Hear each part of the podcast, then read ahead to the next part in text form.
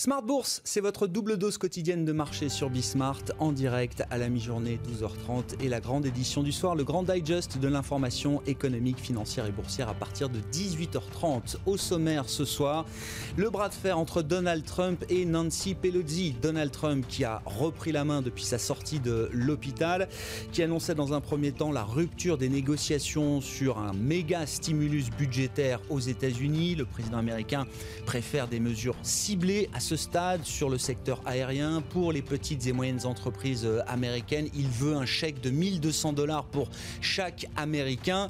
Nancy Pelosi et le camp démocrate euh, est plus sur la ligne d'une négociation qui euh, serait la négociation d'ensemble d'un nouveau package budgétaire. Et donc le bras de fer se joue désormais entre ces deux personnalités. Donald Trump à la manœuvre qui a annoncé aujourd'hui qu'il ne voulait pas participer au débat virtuel prévu la semaine prochaine avec son adversaire Joe Biden, puisque ce débat devrait se tenir normalement en, distanciel, comme on dit euh, aujourd'hui. Euh, les marchés ont plutôt bien tenu la, barre aujourd'hui, hein, puisqu'on termine en hausse à Paris. Le CAC est au-delà des 4900 points, avec un rebond des banques qui se prolonge un petit peu encore aujourd'hui. Hein. Le secteur bancaire en Europe a gagné 2% en moyenne. On a vu le secteur technologique également, qui était sur le devant de la scène. Le résumé complet dans un instant avec Nicolas Pagnès depuis la salle de marché de Bourse Direct. Nos invités de Planète Marché avec nous pendant 40 minutes pour notre discussion du soir. Et puis le dernier quart d'heure de Smart Bourse, le quart d'heure thématique consacré à la gestion thématique. Un thème qui est déjà euh, bien identifié par euh, bon nombre de gérants et d'investisseurs. Le thème Silver Edge, le thème de la démographie, démographie et du vieillissement. Et c'est Christine Le Breton, gérante du fonds Silver Edge de Tocqueville Finance, qui sera avec nous dans ce dernier quart d'heure.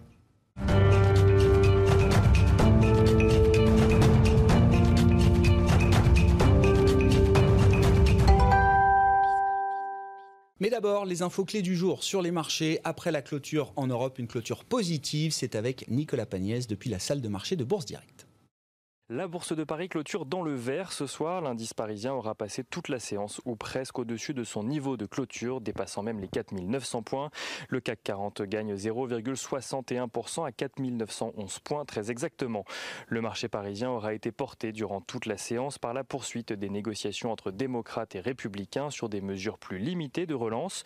Nancy Pelosi et Steve Mnuchin se sont entretenus hier à propos d'un plan de relance de 25 milliards de dollars à destination des compagnies Des discussions qui devraient reprendre aujourd'hui, alors que Donald Trump plaide également pour une aide de 135 milliards de dollars à destination des petites entreprises américaines, mais aussi pour un chèque de 1200 dollars par foyer américain. L'avancée des négociations est porteur d'espoir pour les investisseurs. Les marchés qui restent également optimistes vis-à-vis de la situation américaine alors que Joe Biden marque son écart avec Donald Trump. Une victoire du candidat démocrate signifierait pour bon nombre d'investisseurs l'adoption d'un plan de relance rapide budgétaire. Certains vont même jusqu'à espérer que la Fed vienne compenser si jamais le plan se faisait trop attendre. Tout est bon donc pour être optimiste sur les marchés aujourd'hui. Les inscriptions hebdomadaires au chômage ont reculé de leur côté aux États-Unis, mais moins que prévu. 840 000 Américains se sont inscrits au chômage la semaine dernière contre près de 850 000 la semaine précédente. Et en Europe à présent et plus précisément en Allemagne, les exportations poursuivent leur rebond au mois d'août. À la suite de trois mois de hausse, celle-ci progresse de 2,4% sur un mois. Les importations ont également progressé d'un peu plus de 5% de leur côté, ramenant l'excédent commercial allemand à 15,7 milliards d'euros. Les investisseurs sont donc plutôt optimistes à la découverte de ce chiffre sur la vigueur du troisième trimestre en Allemagne et donc sur la reprise au sein de la première économie d'Europe. La France voit son PIB bondir de 16% au troisième trimestre de son côté selon la Banque de France après avoir plongé de près de 14% sur la période de mars à juin. Une belle embellie pour l'Hexagone même si la Banque de France rappelle que l'économie française reste à un niveau inférieur de 5% par rapport à ce qu'elle avait connu avant le début de la crise sanitaire. Côté valeur à présent, Euronext est sur le point de finaliser le rachat de Borsa Italiana. L'opérateur européen rachète l'opérateur boursier italien au London Stock Exchange. Une opération que euh, l'opérateur de Londres devrait annoncer demain vendredi pour une valeur de 3,75 milliards d'euros. Sanofi gagne de son côté 1,63%. Le titre bénéficie du fait que son partenaire Regeneron ait sollicité auprès de la FDA une procédure accélérée de mise sur le marché de son traitement à base d'anticorps contre la Covid-19. Regeneron qui est régulièrement cité par Donald Trump depuis qu'il a lui-même été traité par le traitement mis au point par Regeneron. AstraZeneca s'attend de son côté à obtenir un retour sur investissement de son vaccin contre la Covid-19 dès juillet prochain. Retour sur le CAC 40 à présent avec les banques qui sont toutes dans le vert ce soir. Le Crédit Agricole gagne 1,46%, Société Générale 2,09% et BNP Paribas gagne 1,86%. On note également que ArcelorMittal fait face à une grève illimitée sur ses sites français. Les salariés demandent à être mieux récompensés de leurs efforts durant la crise sanitaire. Demain, les investisseurs prendront connaissance de l'indice PMI des services en Chine qui sera examiné de près par les Chinois, notamment à l'heure que leur marché boursier rouvre leurs portes. La production industrielle en France sera également publiée pour le mois d'août. Nicolas Pagnès avec nous tous les jours en fil rouge sur Bismart depuis la salle de marché de Bourse Directe.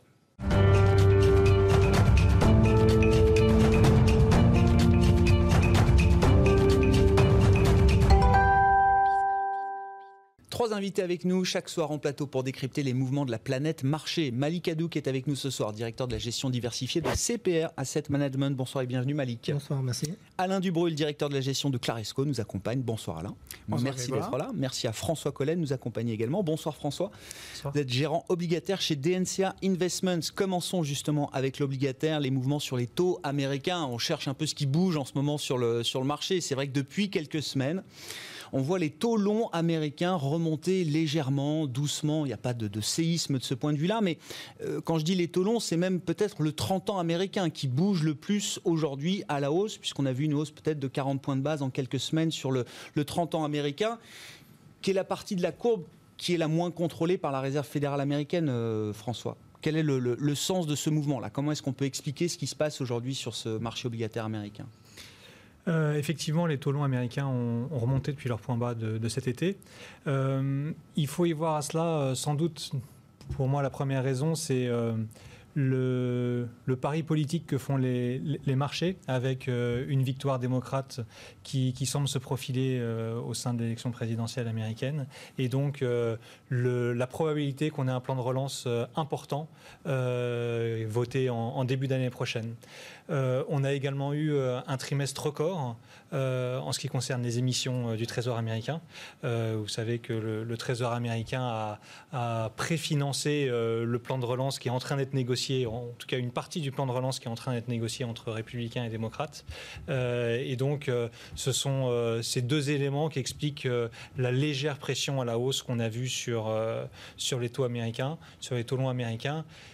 Il faut avoir en tête quand même que la Banque centrale est là pour maintenir des conditions de financement extrêmement accommodantes pour le Trésor, pour les entreprises et pour les ménages, c'est tout ce qu'elle peut faire, mais elle va le faire avec euh, le plus d'intensité mmh. possible.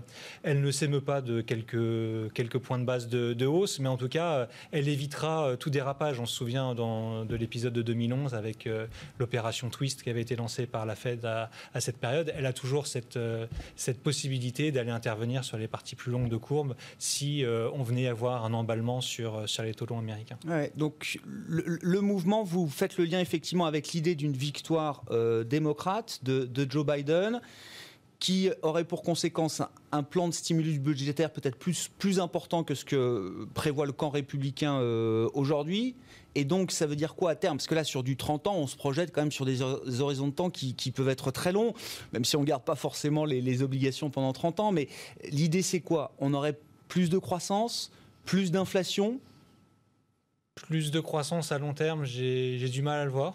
Euh, clairement, euh, on aura une reprise, hein, c'est certain. Et, et, je pense qu'en achetant une obligation à 30 ans, on ne va pas spéculer sur euh, le, la rapidité du rythme de la reprise euh, du Q1 non. 2021 par rapport non. au Q2, Q2 2021. Ça ne va pas être ça l'enjeu.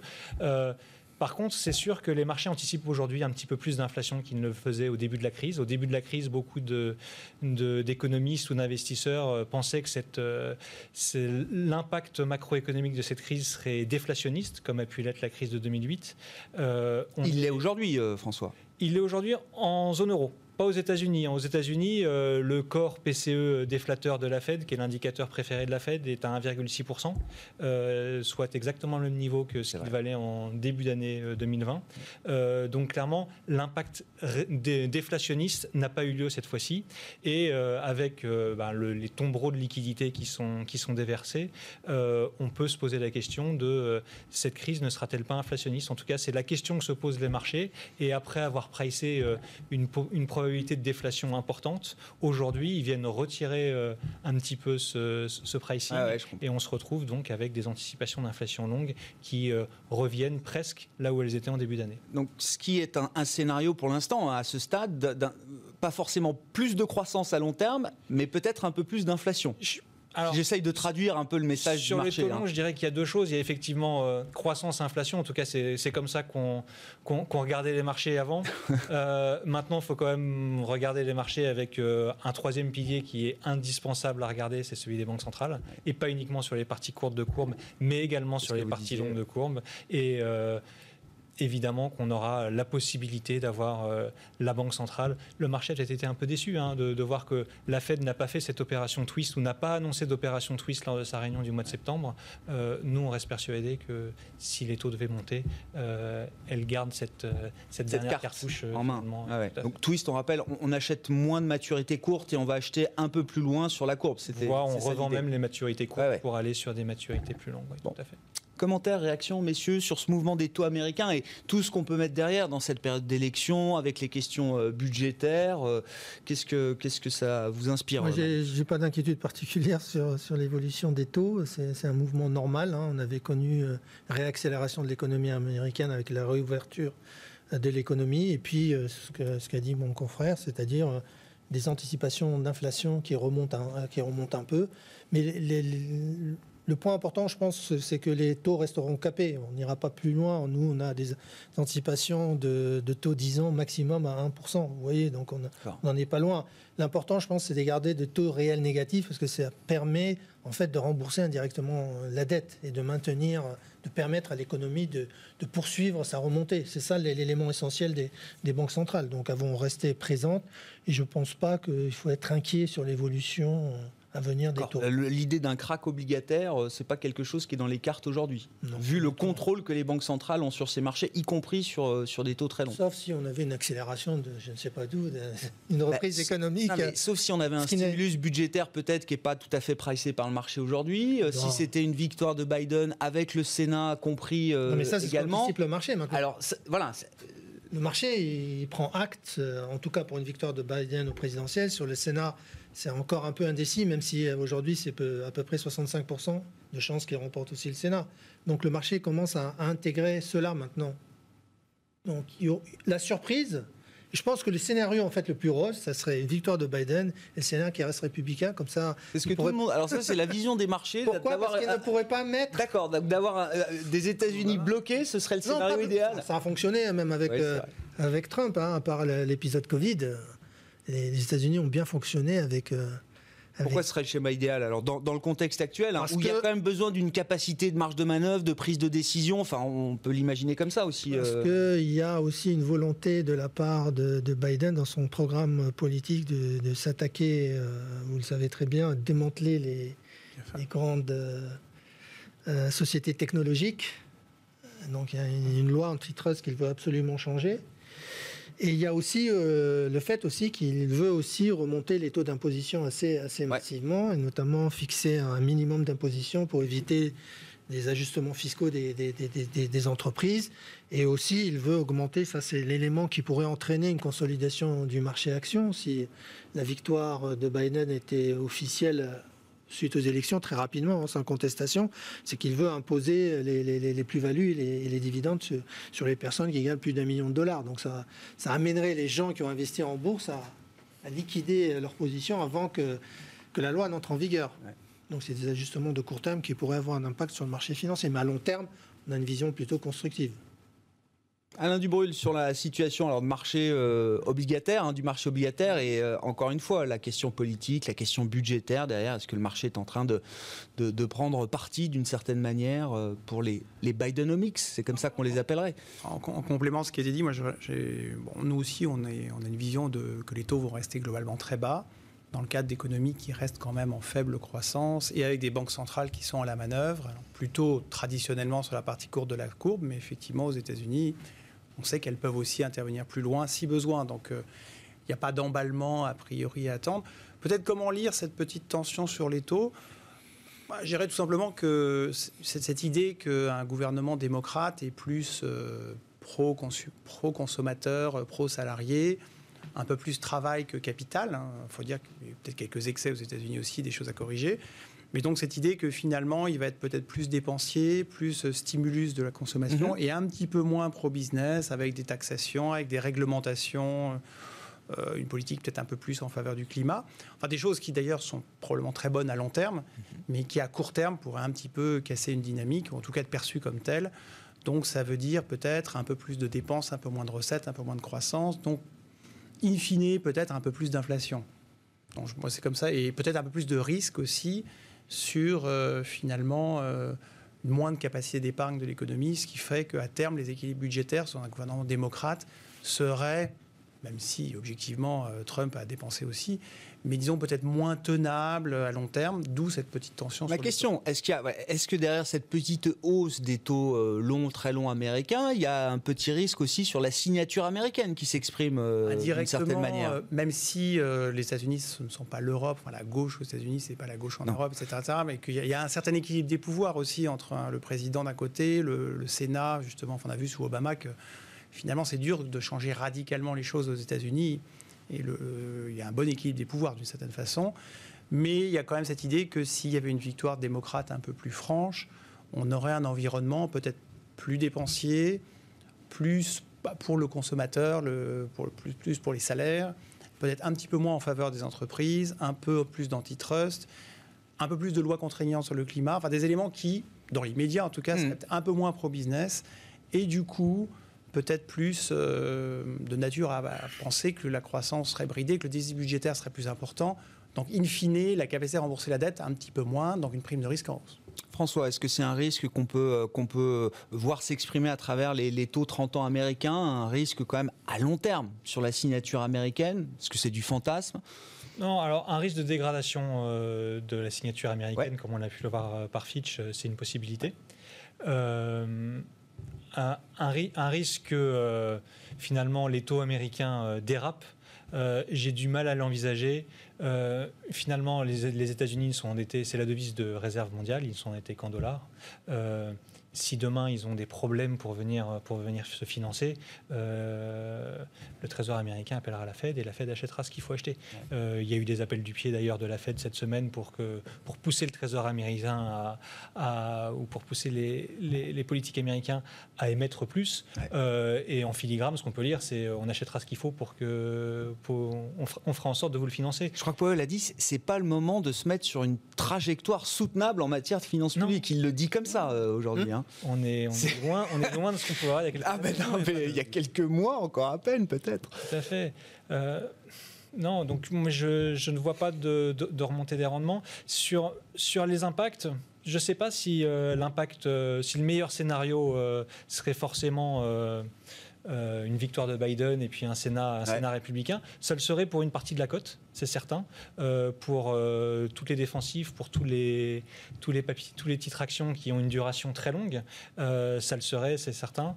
je pense que pour tout ce qui est cyclique, ce qui serait quand même le plus favorable, c'est c'est ce que ce qu'appellent les Américains blue sweep, c'est-à-dire la vague bleue. La vague bleue, exactement. Ah donc euh, de ce côté-là, c'est quelque chose qu'il faut, qu'il faut regarder peut-être avec un petit peu plus de, un de détails. J'ai l'impression que le, marché continue de croire évidemment à l'idée d'un plan de relance. On verra quelle ampleur, quelle forme. Il arrivera. Euh, la question du timing de la relance, quand même, est, importante. Il faut se poser cette question. Est-ce que les ménages américains, là, Donald Trump veut euh, pouvoir leur renvoyer un chèque de 1200 dollars le, plus rapidement possible? On imagine avant l'élection. On verra s'il est en capacité de faire passer ce genre de mesures ciblées avec la pression qu'il met sur le Congrès aujourd'hui. Mais la question, c'est euh, est-ce que les ménages américains peuvent tenir quelques semaines, quelques mois de plus, s'il faut attendre effectivement euh, que l'élection soit passée, que la situation politique soit clarifiée pour espérer une nouvelle vague de stimulus budgétaire. Malik. C'est une très très bonne question. On en a un peu la réponse avec euh, avec les statistiques qui sont sorties la semaine dernière, on a remarqué que le revenu disponible au mois d'août des ménages avait baissé de 3,1%. C'est un des pires chiffres qu'on a eu depuis que la statistique existe et c'est dû justement à l'expiration des allocations chômage qui se sont arrêtées en juillet dernier. Alors je pense que vous faites, vous, dans votre raisonnement, en fait référence à l'épargne de précaution qui a été amassée. Oui, parce que le revenu sur un mois a baissé, mais il faut voir tout ce qui a été accumulé avant quand même. L'épargne de précaution, je pense qu'elle a été amassée par les cadres supérieurs moyens. Je pense que le, petit travailleur américain, lui, le pauvre, euh, je ne pense pas qu'il ait épargné euh, autant. Donc euh, lui, s'il a plus de revenus, il peut plus consommer. la propension à consommer est importante sur ces, sur, sur ces classes-là. Donc euh, le plan de relance, je pense qu'il est important et il faut soutenir l'économie. Et le meilleur moyen de soutenir, c'est soutenir la consommation aux États-Unis. Donc euh, s'il n'y avait pas d'accord, je pense que ça se ressentirait sur, la consommation. Et, d'attendre trop longtemps pour des considérations bah, politiques, ça peut, ça peut nous, nous, refaire partir dans une spirale négative du point de vue de la reprise américaine.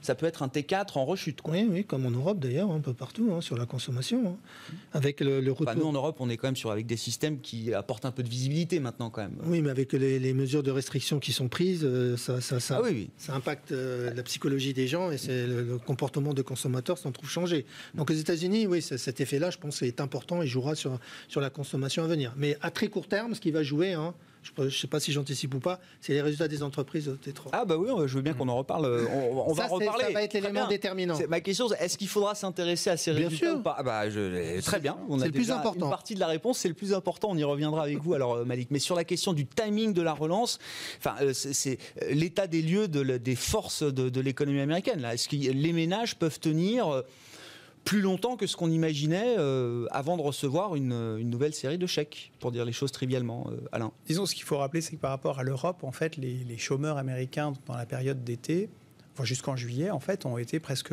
pour 60% d'entre eux, me semble-t-il, mieux payés que s'ils avaient travaillé. Oui, il y a eu ce phénomène-là, bien sûr. En Europe, on, on, a préservé l'emploi, enfin, on a préservé les revenus, etc. Mais aux États-Unis, on a eu une situation où finalement...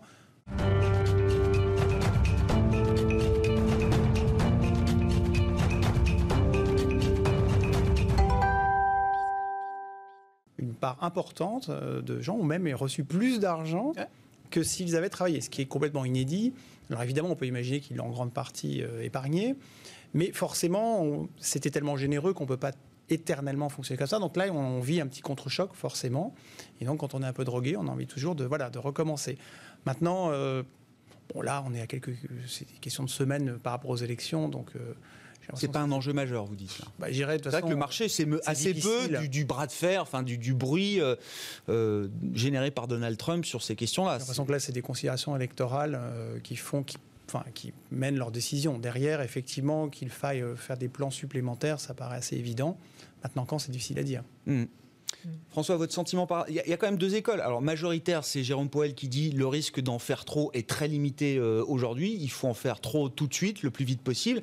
Et puis il y a quand même d'autres voix, euh, y compris au sein de la Fed, James Bullard qui dit laissons, laissons vivre le cycle. On a déjà mis tellement d'argent euh, de liquidité banque centrale et de liquidité budgétaire dans la, poche des ménages. Laissons le cycle se mettre en place et, la reprise se fera naturellement. Bon, on a ouvert la boîte de Pandore hein, avec des déficits publics qui sont euh, gigantesques, euh, bien plus importants encore aux US euh, qu'en zone euro. Mm. ça, c'est, il faut le souligner. ce qui est, je pense que là aussi où, je voudrais en revenir sur, sur le résultat des élections américaines, ça va, ça va jouer parce que moi j'ai plutôt tendance à penser effectivement que les ménages américains pourront tenir trois mois si, supplémentaires. S'il faut recourir à l'endettement, ils savent très bien, ils savent très bien le faire.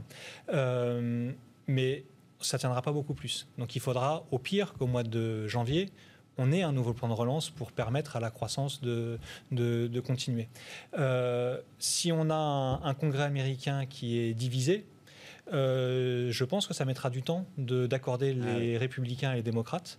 Euh, et donc, on pourra patienter trop longtemps et avoir effectivement un, caillou dans la chaussure de, de cette reprise économique le, consommateur américain, euh, c'est quand même la, clé de voûte de l'économie mondiale. Mm. Euh, il faut voir ce ça, ça n'a pas changé. Ça, ça n'a pas changé. Euh, il suffit de voir un petit peu bah, ce qui s'est passé justement sur ce plan de relance massif, moi qui me fait penser un petit peu au, plan de relance morois qu'on a eu en 1981 en France, avec une explosion des déficits commerciaux américains qui étaient déjà sur un niveau important, mais avec le plan de relance américain qu'on a aujourd'hui, c'est euh, finalement les usines qui tournent en Chine, un petit peu comme à l'époque c'était les usines allemandes qui tournaient en 1981 avec le plan de relance euh, français, euh, en Chine, en Corée, dans beaucoup de pays industriels. Et, effectivement, je pense que c'est très important qu'on ait cet accord budgétaire si ça arrive à très court terme avant l'élection, c'est jackpot pour, pour la croissance, euh, mais euh, qu'on l'ait au moins, au moins pour le mois de janvier. Oui, et vous dites pas juste pour les ménages américains, pour le, le, monde, c'est ça. C'est intéressant parce qu'on se pose la question de savoir pourquoi est-ce que la Chine s'en sort aussi bien en ayant euh, euh, évité de, partir dans la surenchère monétaire, euh, budgétaire, comme on a pu le faire en Europe et, aux États-Unis. L'explication, vous dites, c'est le plan de relance américain finalement. Ce qui a déjà été fait aux États-Unis, c'est ce qui permet à la Chine de repartir plus vite. Oui, dans une moindre mesure en, Europe, mais oui, effectivement. Ah et ça veut dire sur le plan politique que là, tactiquement, il y a quand même. Alors, il y a une différence quand même entre la Chine et les États-Unis. Euh, la Chine, euh, ce que vous disiez, la, relance, ça s'est fait sur la partie budgétaire, sur les infrastructures et l'investissement. Euh, les Chinois, ils n'ont pas reçu de, chèques. Hein, les ménages chinois n'ont pas reçu de chèques. Et on voit que la consommation a du mal à repartir. Donc c'est l'élément, c'est le chaînon manquant qui est aujourd'hui en Chine. Qu'est-ce qui, parce que je sais pas, moi j'entends le marché automobile il est revenu à ses niveaux d'avant-crise, j'entends que la Golden Week se passe bien et que les nuitées d'hôtel reviennent sur des niveaux de 2019. Oui, oui. Donc j'ai pas l'impression qu'ils soient plus contraints dans leur consommation qu'on puisse l'être euh, chez nous. Non, vous avez raison. la, Golden Week, c'est le test grandeur nature à la fois sur le plan économique. La semaine de vacances nationales. Et le plan sanitaire, parce qu'on on ne sait pas comment vont se passer les choses. Hein. Après, on croit ou on croit pas les Chinois, ça c'est un autre débat, mais c'est un test à la fois sur le plan économique, ce que vous mentionnez, c'est-à-dire ce qu'il va avoir une reprise de la consommation, ce que les Chinois vont dépenser. A priori, oui, les unités sont en hausse, les réservations sont en hausse, c'est ce qu'a dit le ministre chinois. Mais après, euh, c'est sûr que la Chine s'en sort très bien. Lorsqu'on voit les, statistiques économiques, elle s'en sort, euh, elle s'en sort très bien. Maintenant, euh, elle a centré ça sur les dépenses d'infrastructure et sur les dépenses d'investissement. Et elle a fait ça par émission d'obligations, par soutien aux entreprises. Mm mais elle a de la marge de manœuvre sur la partie monétaire, encore. Sur le, plan, sur le, plan, politique, Donald Trump, là, euh, à un mois de l'élection, il peut supporter que la Chine euh, aille mieux que les États-Unis euh, ou c'est forcément une carte qui va revenir dans le. On est surpris par la non-réaction des Chinois aux attaques de, aux attaques de Trump. Ouais on en euh, parle moins quand même du sujet euh, des, frictions euh, séculaires, hein, bien sûr. Parce que les Chinois diront, nous, la, séculaire, mais la situation économique est sous contrôle, la situation sanitaire est sous contrôle, et on arrive à s'en sortir malgré malgré les contraintes que vous nous imposez. Mm. Mais on les voit, les contraintes. On a vu les résultats de Samsung et TSMC ce matin. On voit bien qu'ils ont pris des parts de marché à, Hawaï. ça, ça sera à, vérifier. Sur l'affrontement Chine-États-Unis, là, dans cette période, c'est vrai que le sujet est un peu moins. les tensions sont un peu moins apparentes. Peut-être. Enfin, est-ce que vous partagez le constat déjà, euh, Alain? Bah, Disons que bah, Trump a beaucoup de chats à fouetter en ce moment. Et il peut toujours, enfin, il a, il a allumé des contre-feux, mais là, on est quand même à quelques semaines de l'élection. Donc... Mais ça a toujours été un épouvantail important. Voilà, alors est-ce qu'il va euh, essayer de le ressusciter euh, là en trois semaines pour essayer de, de, de, mettre un halo sur les autres sujets, notamment le Covid qui a pris pas mal de place et qui, sur lequel c'est pas très favorable pour lui? Très difficile à dire parce qu'il est imprévisible. Ça pourrait être une thématique euh, payante pour lui puisque ça permet de, de faire diversion, donc on ne sait jamais. Mais là, très concrètement, de toute façon, on est dans la dernière ligne droite, hein, à trois semaines des élections. Quoi qu'il fasse, euh, les Chinois diront, oui, très bien, mais alors, on verra avec le suivant. Non, mais a priori, c'est un peu tard. Bon, je sais pas. la Chine a eu un petit tweet aujourd'hui quand même hein, de la part de, Donald Trump qui disait qu'il pourrait remettre des tarifs supplémentaires euh, sur. Ah oui, oui. Puis on avait l'histoire Bloomberg qui nous rapportait que Tencent et Ant Financial étaient dans le radar de, l'administration américaine aussi hein, sur les paiements ça, c'est, je pense que c'est de. Bon, Trump euh, Oui, oui. arrive à faire ça pour, Oui, oui. pour la politique. Le, le découplage entre États-Unis et Chine, il est clairement là. Je pense que la Chine, euh, depuis l'arrivée de Xi Jinping, euh, euh, affiche clairement sa volonté de prendre le leadership mondial, de reprendre le leadership mondial qu'elle a eu pendant des siècles. Et ça, ça passe par. elle l'a fait sur le commerce, dans le commerce mondial, par sa part dans le commerce mondial. Elle le fait par son, son niveau de production. Elle est en train de le faire sur le niveau d'éducation, avec beaucoup d'universités américaines, qui- d'universités chinoises qui sont euh, de mieux en mieux classées dans les, Mm. dans les classements internationaux. Elle le fait sur le plan militaire euh, également. Euh, elle est en train de le faire sur le plan monétaire. Euh, elle est en train de le faire sur le plan monétaire en, euh, en montrant qu'elle euh, qu'elle a la capacité d'avoir une devise forte euh, et euh, d'essayer d'imposer, euh, en montrant qu'elle a une devise forte et en ne monétisant pas cette, cette crise, Qu'elle est Euh, rigoureuse, en montrant qu'elle est rigoureuse. rigoureuse et qu'on peut faire confiance dans le yuan, qu'on peut avoir confiance dans le yuan et que c'est une, ça peut à ce titre devenir une monnaie de réserve euh, comme l'euro, comme les- la livre sterling ou euh, comme l'est le dollar. C'est intéressant parce qu'on se pose la question de la signature américaine et en face de ça, on a la Chine qui euh, fait tout pour euh, rentrer dans les meilleurs standards internationaux du point de vue euh, monétaire avec sa devise, le yuan. Vous voulez rajouter un mot, euh, Malik, Non, non, sur le sujet? Alors, euh, l'autre sujet, les résultats micro. Pourquoi c'est important? Enfin, Que va nous apprendre cette saison de résultats, euh, Malik, qu'on ne saurait déjà? Non, justement. Alors, pourquoi, pourquoi c'est très important et beaucoup plus important que les résultats du deuxième trimestre? Parce que lorsqu'il y a eu la crise du Covid, il y a eu des révisions très nettes à la baisse. Les, les publications de résultats ont été meilleures dans l'ensemble. Depuis la réouverture des, des- des- des économies, on a eu une révision monstrueuse à la hausse des bénéfices. Et vous savez, quand, quand, quand toutes les choses vont bien, on s'attend à ce qu'on batte facilement le consensus. Et au-delà des espérances des analystes. Et justement, s'il y a des dé- déceptions, notamment sur le troisième Ouais. trimestre, bah, les corrections seront sévères. Et alors, les déceptions, j'imagine qu'elles pourraient venir des entreprises qui euh, sont les mieux valorisées aujourd'hui, pour lesquelles les attentes sont les plus élevées. Donc, plus on regarde quoi? La tech américaine? Bien sûr, bien entendu, C'est là, c'est là-dessus ouais, que va se porter le, Et y a un vrai le risque. regard. Il y a un- oui, un vrai risque si- s'il y a une déception de la part des investisseurs. Parce qu'on on attend des choses, euh, on attend de progression. euh, je ne sais plus les chiffres sur le troisième trimestre aux États-Unis. Je crois que c'est. Bah, c'est un moins encore quand même. Non, non, non, non, c'est un plus par rapport. D'un trimestre sur l'autre. Ouais, d'accord. Bon, j'ai- moi j'ai la version en, Mais- en year, to- en, euh, year on year, d'un- d'un- d'une année sur l'autre. Oui, oui, oui. Sera encore en baisse, mais Bien sûr, euh, sur l'année D'accord. 2020. Oui, oui, oui. bien sûr. À moins 20 sur Ça l'année sera 2020. mais meilleur qu'anticipé au début de la, de la- de la correction. Vous dites c'est pas une saison sans risque. Non, j'avais un discours T3, pour l'instant qui était de dire non mais on va avoir la confirmation que ça s'est bien passé pour euh, le digital et les boîtes exposées à la Chine et puis euh, tous ceux qui Justement, ça s'est bien passé, mais on veut les valider dans les Ouais, ouais, chiffres. Je comprends. Est-ce qu'on Donc, il y a aura un risque. Il y a un risque. D'accord. Il y aura moins de risques sur les, sur les secteurs qui sont les moins entendus, les défensives. Ah ouais, on sait qu'elles ont été euh, mises à balle par la, par la crise sanitaire. Donc je pense que. Parce que. euh, Honnêtement, on est très surpris par la, la- la remontée du marché après la correction de début septembre. hein. Ça- on a avalé la, la- correction en deux jours. Ah bah oui, les, les techs américaines sont, Sont- reparties. sur le devant de la scène. Voilà. Et sur- au plus haut.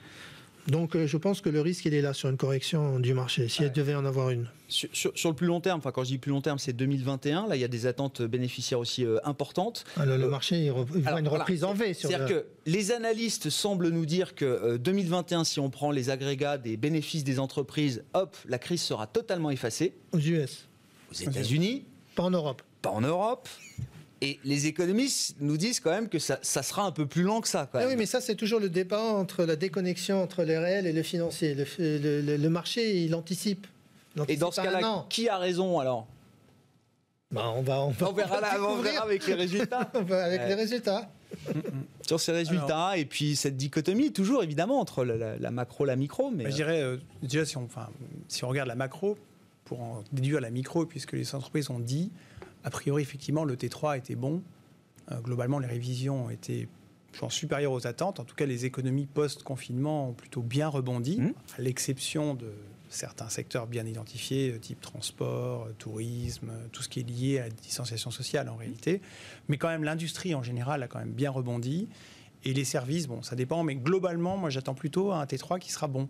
Donc la vraie question, c'est plutôt les anticipations sur le T4 et euh, l'année prochaine. Ouais.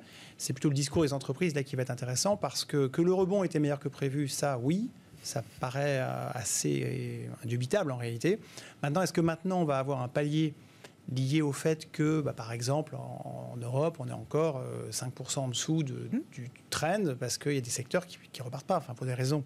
Oui, des secteurs Bien qui sont à connus. moins 20, moins 30. hein, voilà, Il y a des secteurs qui global, sont on toujours à- quasiment arrêtés et on sait très bien pourquoi. C'est pas toute l'économie, mais enfin, ça, ça quand même 5, c'est 5, derniers pourcents qui vont être difficiles à gratter. Avec en outre le fait que a, bah, dans ces secteurs-là et même dans d'autres, il y a des ajustements de coûts ou de. Bon, on citera en France euh, des boîtes comme la TECOR qui vont quand même euh, réduire pratiquement d'un tiers leurs effectifs, Elior qui annonce quand même 2000, enfin, un important de suppression d'emplois. Donc il y a des ajustements de coûts assez importants qui ont lieu dans certaines entreprises. Les dispositifs de chômage partiel ont aidé, mais ne peuvent pas durer pendant des années.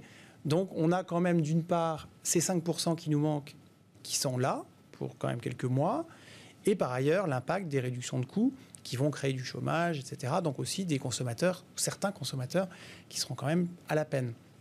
Donc les entreprises, par rapport à ça, est-ce qu'elles vont émettre un message prudent sur Mm. le T4 après le, le- le bon rebond du T3 Est-ce qu'elles vont dire attention, maintenant on est une sorte de plateau?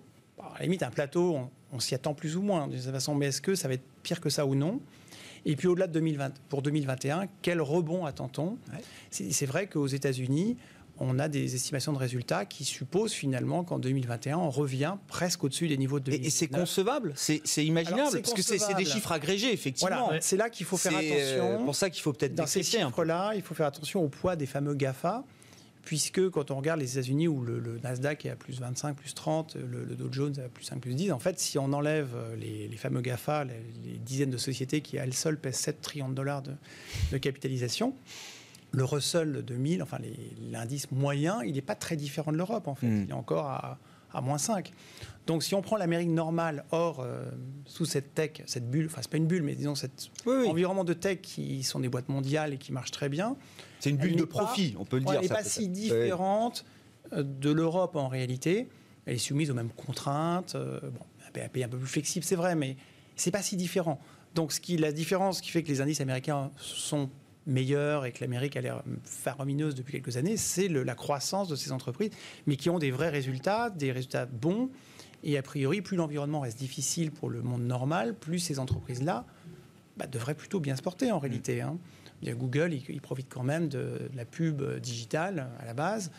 Euh, Amazon, il profite de la, la mort du commerce. Enfin, globalement, c'est des tendances qui ne vont pas changer de- d'ici demain. Donc, a priori, je ne sais pas si euh, la masse de profits. enfin, disons que dans les deux profits 2021 des- aux États-Unis, il y a cette dimension GAFA qui est importante. Et aujourd'hui, on ne voit pas pourquoi cette dynamique serait cassée, à moins que du, du côté du politique, on se mette à leur faire payer un peu plus d'impôts, parce que là, je crois qu'il y a un petit peu de marge, Mhm. en effet.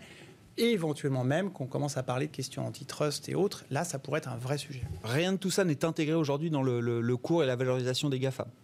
Bah, c'est très hypothétique à ce stade. Ça dépend des résultats des élections. Ça dépend si les démocrates ont vraiment une majorité pour mettre en œuvre ces choses-là. Pour l'instant, c'est pas vraiment dans les cours. non.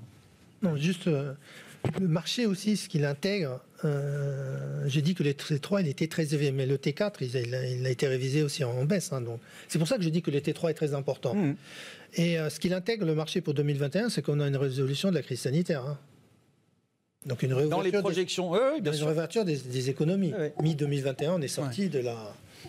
AstraZeneca nous dit qu'en juillet 2021, ils auront déjà un retour investissement sur leur euh, vaccin qui est même pas encore sorti. Non, soit vaccins sont des traitements plus non, efficaces qui permettent de réduire euh, le passage, notamment en réanimation, et le nombre de morts.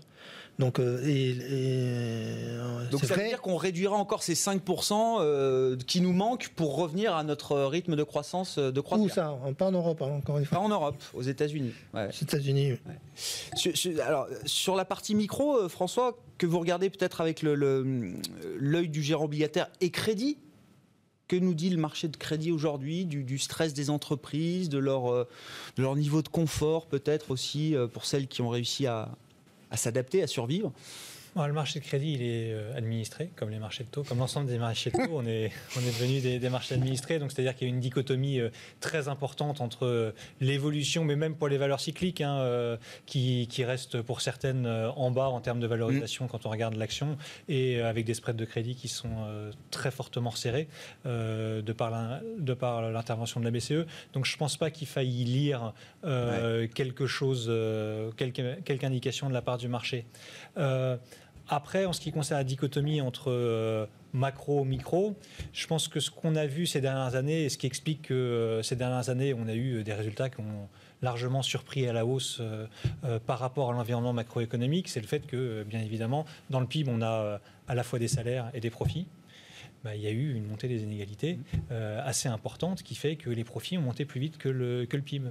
Je ne suis pas certain que l'environnement qu'on ait au cours des prochaines années euh, soit favorable à la poursuite de cette tendance qui de toute façon n'est pas extrapolable à l'infini, hein, sinon les profits représenteront un jour 100% du PIB, ce qui n'est bien sûr pas possible. Mais l'environnement politique euh, va à l'encontre de cela. Et donc, j'aurais tendance à dire que ce qui a raison pour une fois, ce sera ceux qui ont raison pour une fois, sera peut-être plus les économistes que, que, que les, analystes. Que les analystes, exactement. Au cas par cas, pourquoi pas, mais c'est vrai que quand on réfléchit en agrégé, c'est difficile d'imaginer euh, une situation où les profits reviendraient alors au niveau d'avant-crise. Oui, tout à fait. Ça paraît, euh, ça paraît difficile. En tout cas, ça mettra sans doute plus de temps que ce qu'on imagine aujourd'hui. Sur l'Europe, euh, François, on, en parle beaucoup moins. On a beaucoup parlé des, États-Unis, de la question budgétaire. La question budgétaire, elle est, toujours posée en Europe. Euh, on a eu le 18 mai dernier euh, l'annonce euh, du plan franco-allemand qui s'est transformé en plan européen de sauvetage et de relance.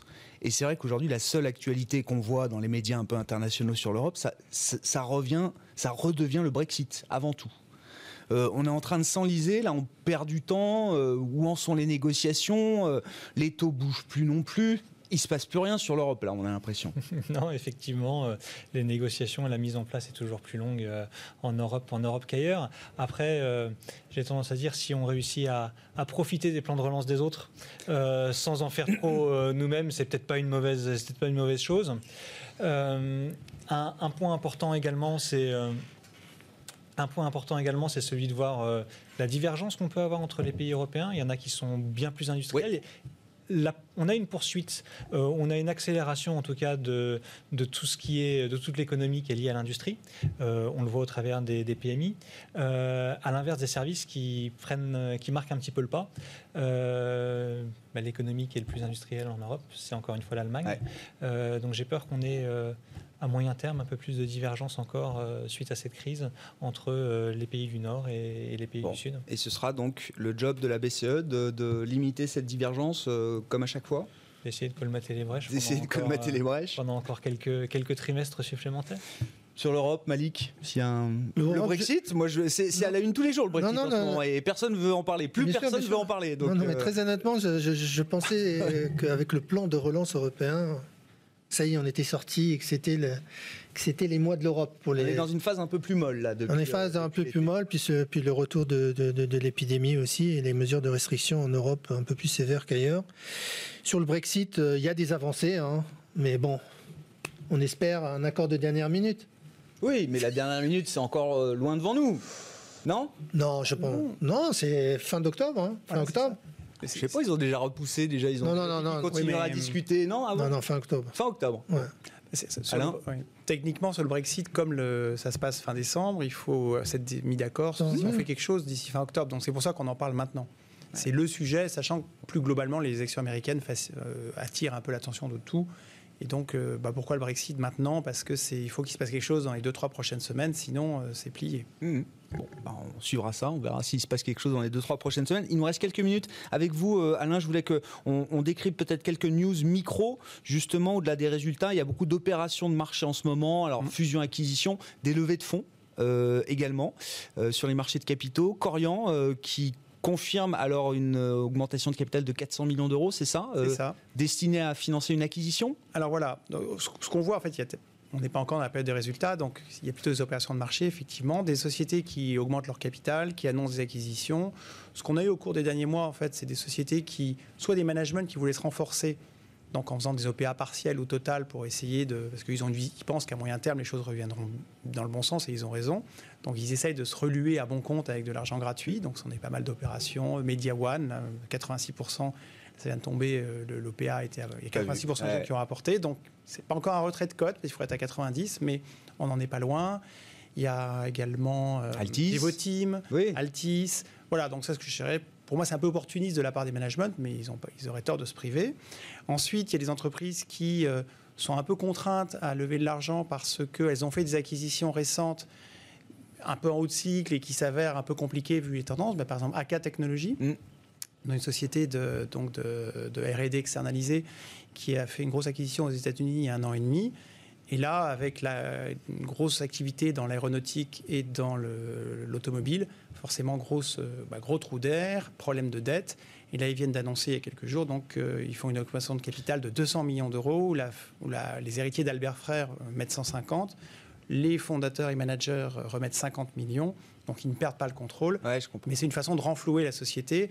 Et d'ailleurs, le cours était passé de 50 euros à 15 à cause de ce problème de dette. Et là, ils font l'augmentation de capital à 22.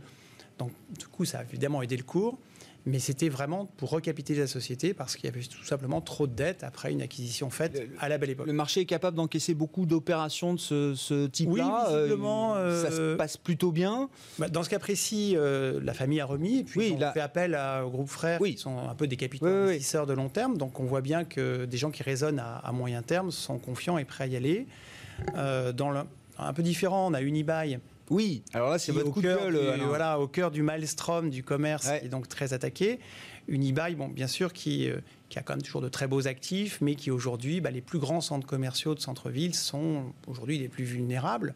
la question, c'est pour combien de temps? C'est une société qui avait fait l'acquisition de, de ce qui s'appelle Westfield, qui était des très beaux centres commerciaux dans le monde en Angleterre et aux États-Unis qui sont financés intégralement par de la dette, mmh. bah, aujourd'hui, ça les rattrape parce que le taux de dette, euh, le loan to value est autour de 48%, les covenants bancaires sont à 60%. Il faut traduire juste voilà, euh, simplement, mais euh, sur, sur 6 ans pour 100 de bureaux, il y a 48 qui est financé par la dette. Mmh. Et donc, les, banques considèrent qu'il ne faut pas dépasser 60, sinon ça devient compliqué. Donc aujourd'hui, on en est loin, mais comme certains pensent qu'avec le déclin du commerce, ce qui valait 100 vaudra peut-être 90 ou 85 après-demain, ça devient tendu. Donc la société a levé beaucoup d'argent au début du Covid en expliquant qu'ils avaient euh, levé ce qu'il fallait pour 18 mois et que d'une certaine façon, ils n'avaient plus besoin d'argent.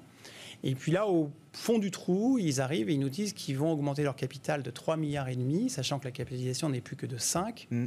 et que le cours est à 30 euros, alors que les actifs globalement rapportés par action sont de l'ordre de 230 euros. Et si on enlève la dette, on est encore à 150. Donc on se dit, soit il y a quelque chose qui cloche vraiment dont ils ne nous ont pas parlé, mais doubler quasiment le capital maintenant, au plus mauvais moment, alors qu'ils n'ont pas forcément besoin de cet argent, je trouve ça un peu surprenant euh, vu l'actionnaire. Ben, oui, c'est ça. Parce que c'est des gros émetteurs de dettes, euh, ces foncières euh, commerciales. Oui, c'est un arbitrage entre l'actionnaire et l'obligataire. Il s'agit de réduire la dette de 32 milliards à 29. Donc on réduit même pas 10% de la dette, mais on, augmente le nombre d'actions par deux. C'est le plus mauvais moment. Soit il fallait le faire au printemps, soit il faut s'asseoir sur l'argent qui sont déjà levés pour attendre euh, des meilleurs moments. Il faut quand même voir que le, taux de fréquentation dans les centres commerciaux est évidemment en baisse par rapport à l'année dernière, mais depuis les sorties de confinement, les gens reviennent. On est quand même à 85-90% de fréquentation. Et si les activités sont en baisse, elles sont peut-être en baisse de 10-15, elles ne sont pas en baisse de 50. Donc moi j'avoue que je suis un peu surpris par le timing en fait. On s'arrêtera sur cette euh, histoire autour d'Unibail Rodamco. Merci à vous trois d'avoir été les invités de Planète Marché ce soir. Alain Dubrul, directeur de la gestion de Claresco, François Collet, gérant obligataire chez DNCA Investments et Malik Hadouk, directeur de la gestion diversifiée de CPR Asset Management.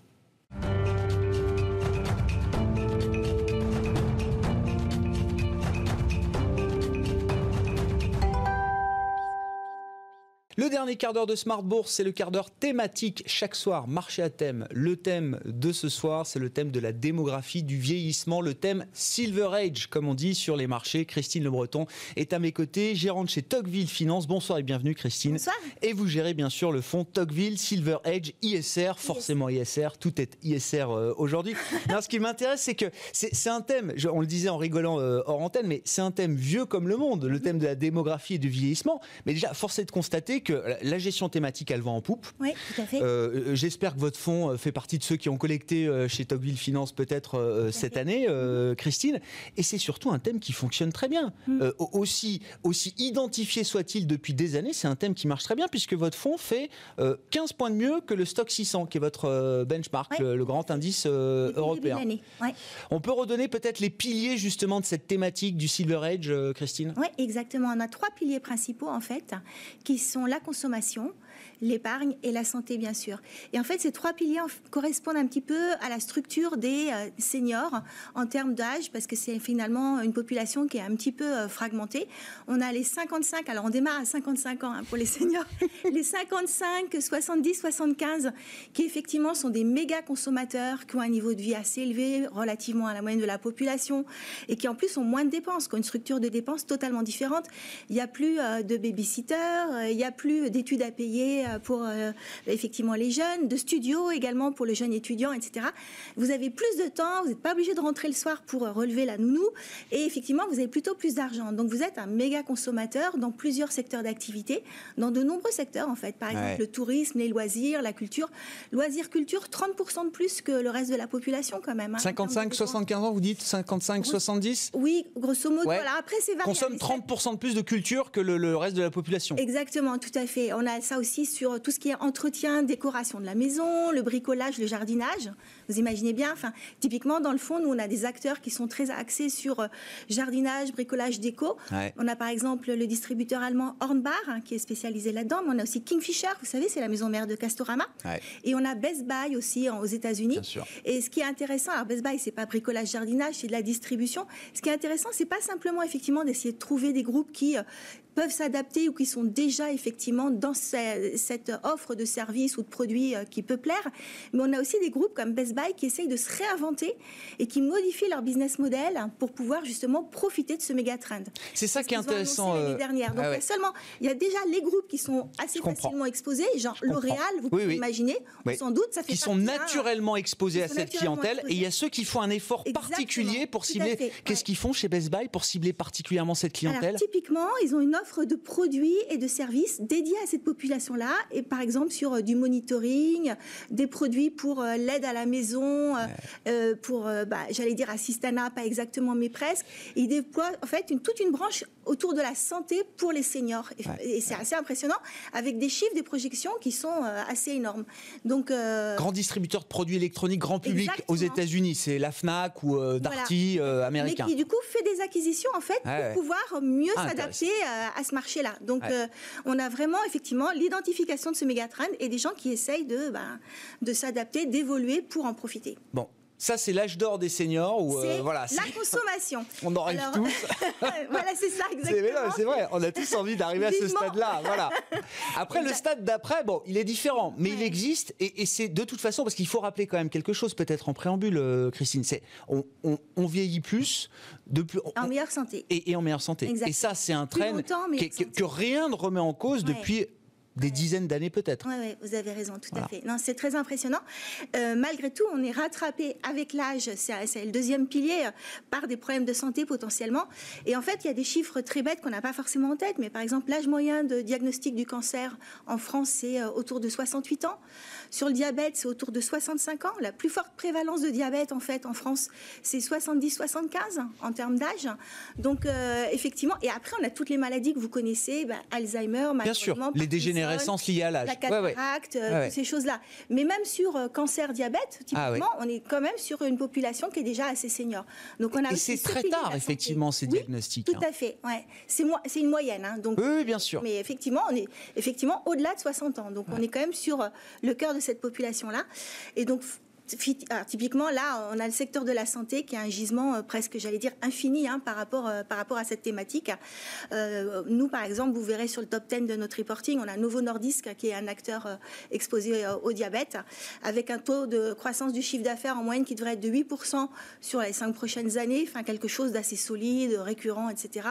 Au volume vraiment en hausse. Le diabète, pour l'instant, aujourd'hui, au niveau mondial, est très peu diagnostiqué, finalement, 6% seulement de la population mondiale qui est correctement traitée. Donc en fait, un, puits effectivement de croissance, euh, j'allais dire infini. Bon, ouais, bien sûr. quand même très puissant, effectivement. Donc on a ce deuxième pilier qui est effectivement la santé et le troisième qui est l'épargne. Parce que donc on l'a vu, hein, donc on a un niveau de vie euh, qui est en, moyenne 9% supérieur en médiane hein, par rapport au reste de la population française. Et effectivement, une structure de dépenses différente. Et finalement, on a un taux d'épargne en France qui est aux alentours de 18% pour les 55-60 euh, ans alors qu'il est pour les âges avant plutôt autour de 12-14%. D'accord Donc effectivement, on a aussi là les asset managers, notamment les compagnies d'assurance qui peuvent présenter un intérêt pour le fonds sur ce pilier donc de l'épargne. Donc vous voyez finalement, on a en plus des secteurs qui sont un petit peu différents en termes de driver et de comportement boursier. On a de la finance, on a de la consommation.